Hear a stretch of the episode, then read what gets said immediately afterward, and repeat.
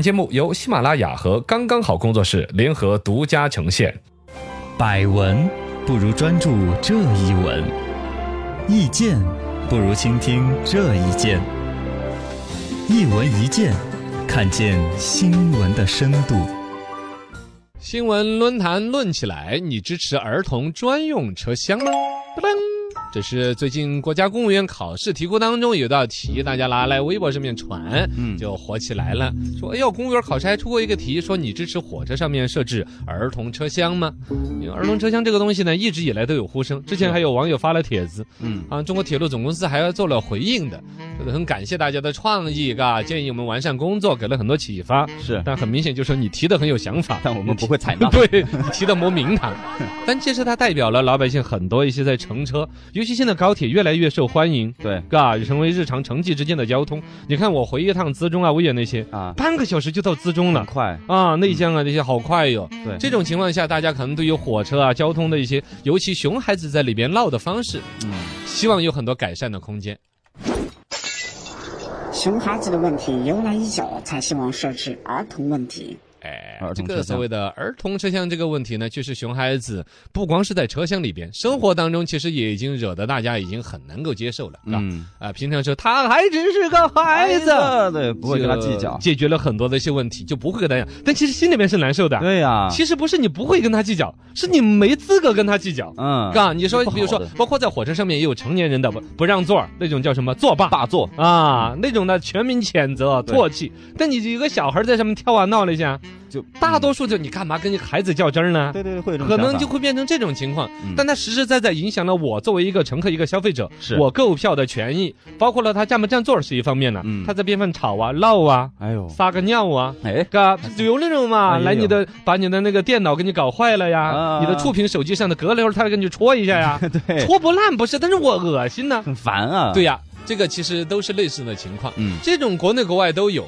那么就有一种想法，是不是搞一个儿童专用的车厢？小孩关在一个屋子对，他们互相恶 心，交叉感染，我们成年人就不受影响。这种逻辑呢，在英国是有搞过的，是吧？啊专门那个车厢里边全就是小孩的一些儿童设施啊，甚至还有表演魔术的呀。哦，天哪，他们没有春运真 好干，还有来装魔术啊、小丑的演员，你说这个？对，国内就只有好像长春开厦门之前搞过，嗯，不知道怎么就那一趟里边小孩就特别多，说占到百分之三十到百分之五十。哦，就专门设置了一个车长厢春。到厦门嗯，是怎么去过冬吗？从东北往是下吧开？。嗯反正就那一趟车就小孩特别多，后来就专门在那儿玩具啊、书啊、小奶嘴儿了什么的都给他配好了，还有专门的幼师陪小孩玩儿，哦呦是，吧？就专门弄了一个。他就是你必须要达到足够的数量，足够我开一个专列啊。对，嘎，你你要小孩够多，我这一列火车火箭全是挂的小孩都可以，啊，也要看人。但普遍可能是做不到的。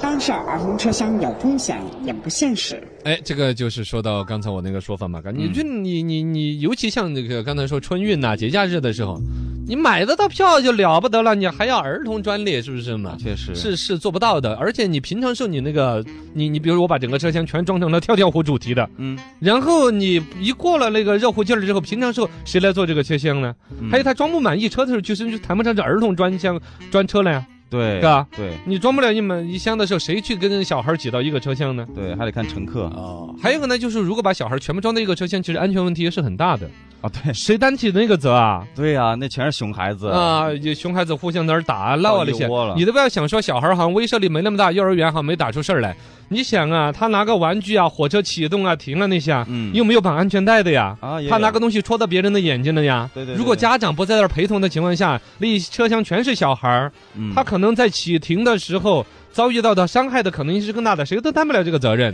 对，是吧很危险的。反正安全问题呀、责任怎么划分呢？家长陪同部分，陪同的话其实就不是儿童专用的车厢了嘛，嘎。嗯对，而且陪同的话，家长可能也管不了。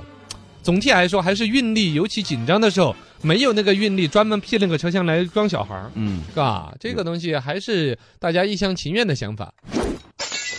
比起儿童车厢，或许是亲子车厢更现实。啊，这个其实呢，还在于说老百姓本身那个交流里边，可能想的是不是就是亲子车厢？啊对因为现在闹儿童车厢闹的最多的，你说是家长在闹吗？不是，不是，其实是其他人，尤其现在的九零后啊，嗯，甚至零零后啊，没有都孩以子的成年人话语权自居对。他没有孩子的，但是呢，又开始大量的高铁呀、什么火车上面的交通出行。嗯一旦遭遇了干扰，你想嘛，自己的耳机线被小孩在这儿扯啊哎、呀戳啊，闹啊最反感了。对这帮人又有了网络的话语权，在网上频繁的发帖子，呼声很高。其实是这没有小孩的人在闹这个儿童车厢嗯，他们更多的想先把小孩关在一屋子就不用管了。但其实真的有操作性呢，或者从家长的角度来说，你就算有儿童专用车厢，我都不是都有点担心，都不敢放过去，嗯，都是要陪着的。对所以更多的实际指向可能是亲子车厢。家长陪同，哦，对，家长陪同着，就跟那现在商场里边不是有那种游乐园吗？嗯，五十块钱，小孩在里边玩一个小时啊那种啊。对对，对家长就隔了一个小栅栏在外，面然后呢玩手机，就就就就就就，小孩就丢到里边，嗯全是泡沫包着的，对真皮安全沙发一弄着，小孩儿在摔怎么弄？对对对，反正最多哭一场，基本上不会有什么人身伤害。随便怎么作，啊！